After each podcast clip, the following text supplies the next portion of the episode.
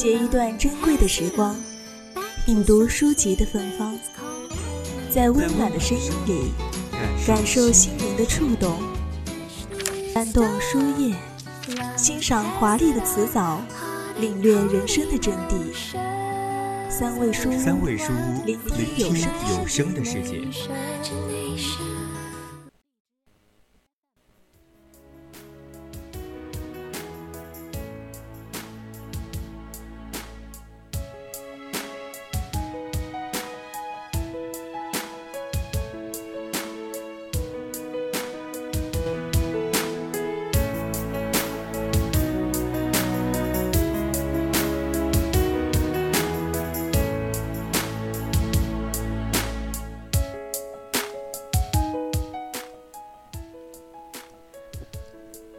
不怎么想见证自己的性命被贴上标签的那一瞬间，即使是很高的价钱。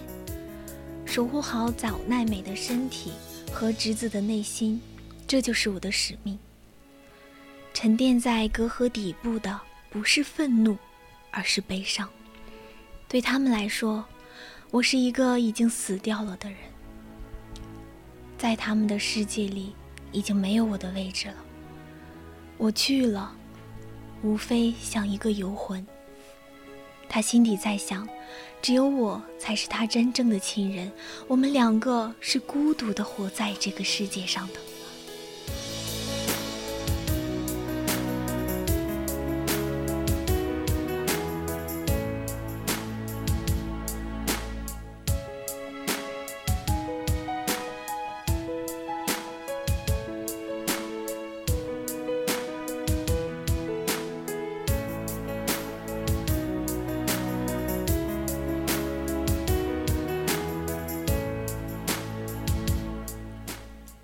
畅游书的海洋，品味温暖人生。各位听众朋友们，大家晚上好，这里是三味书屋，我是主播汤圆儿。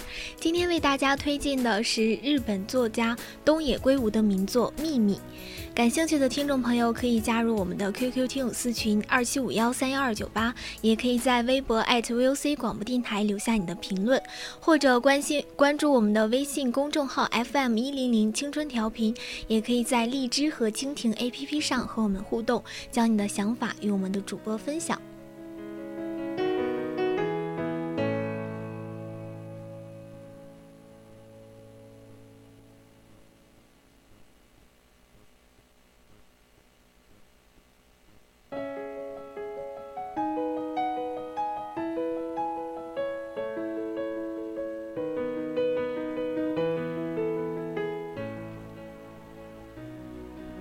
四十岁的凭借过着平淡的生活，直到一天，妻子、侄子与女儿早奈美在旅途中遭遇了车祸，大巴翻翻下山崖，妻子身负重伤，最终去去世，而早奈美被母亲紧紧地抱在怀里，逃过一劫，但是陷入昏迷。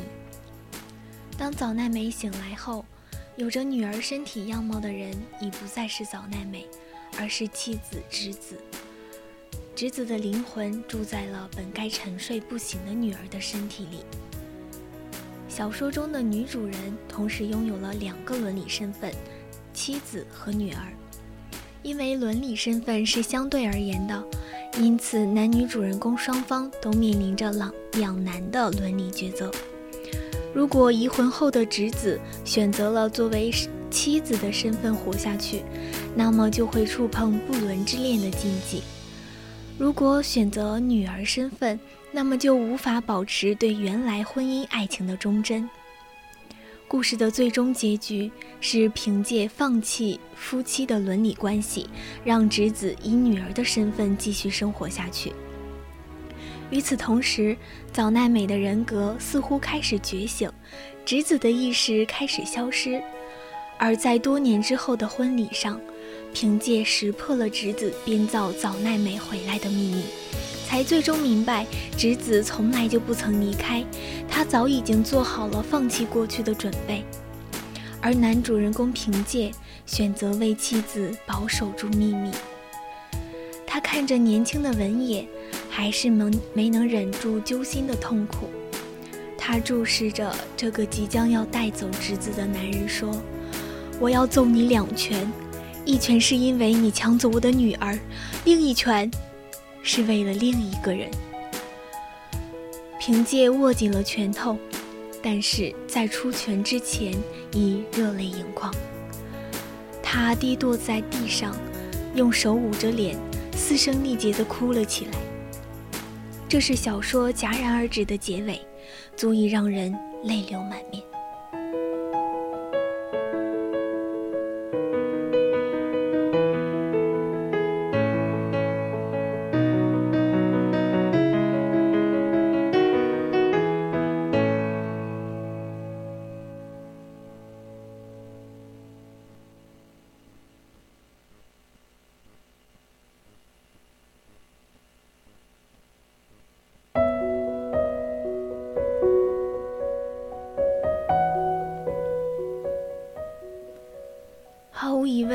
凭借是苦的，一个老实本分的男人，爱妻子，爱女儿，为了养活一家人，尽心尽力的工作。当面对突如其来的车祸，妻子的死亡，女儿的昏迷不醒，他感到自己被全世界所抛弃。当妻子的灵魂借着女儿的身体回来的时候，明白过来的那一刻的他，是不是感到有所慰藉呢？他们是相爱的。可是，作为一个男人，他有正常的生理欲望，但是他无法说服自己对女儿的身体做出丈夫对妻子做的事情。他也动摇过，喜欢过女儿学校的老师，也在工作出差的时候找过街边的小姐，但他心里明白，自己是有老婆的男人，有对老婆的责任，永不背叛。这也是当他发现妻子和别人约会的时候，心中压抑的悲苦倾泻而出的原因。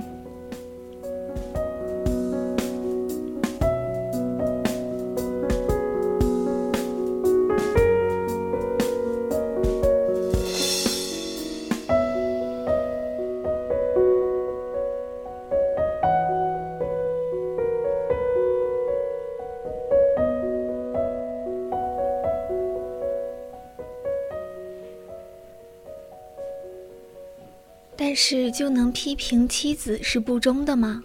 不能。中年人的意志无法抵御青春荷尔蒙带来的改变，对女儿的同龄人充满好奇和向往，这都是客观生理的事实，已经由不得苍老的灵魂来做主了。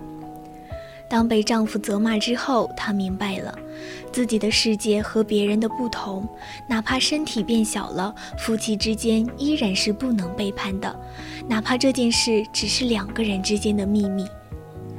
从此，侄子压抑了自己。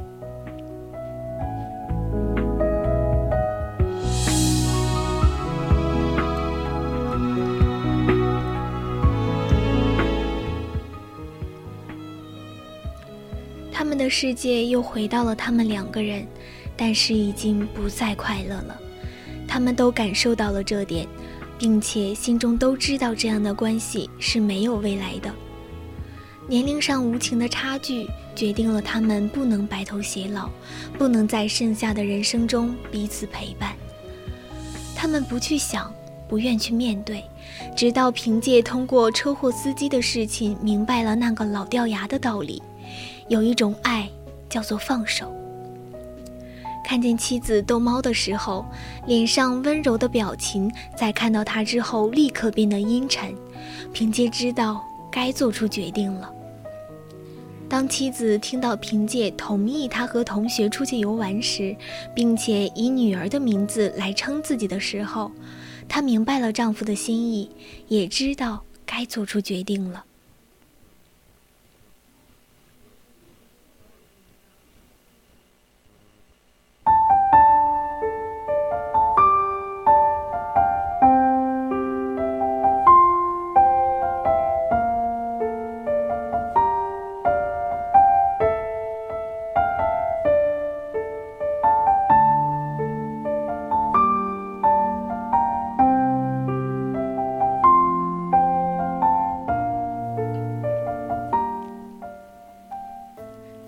这部小说写于一九九八年，东野圭吾本人与结婚十四年的妻子离婚，想必是对婚姻和人生都有了更深的理解，对爱也有了别样的体会。爱一个人就要让他幸福。借书中人所言，东野写出了自己对极致的爱的理解。有时候放手也是深爱的一种，这是有别于日本传统的理解。死是多么容易的事情啊，但生是不容易的。可是为了爱，一定要生存下去，这是生的悲哀，也是爱的超脱。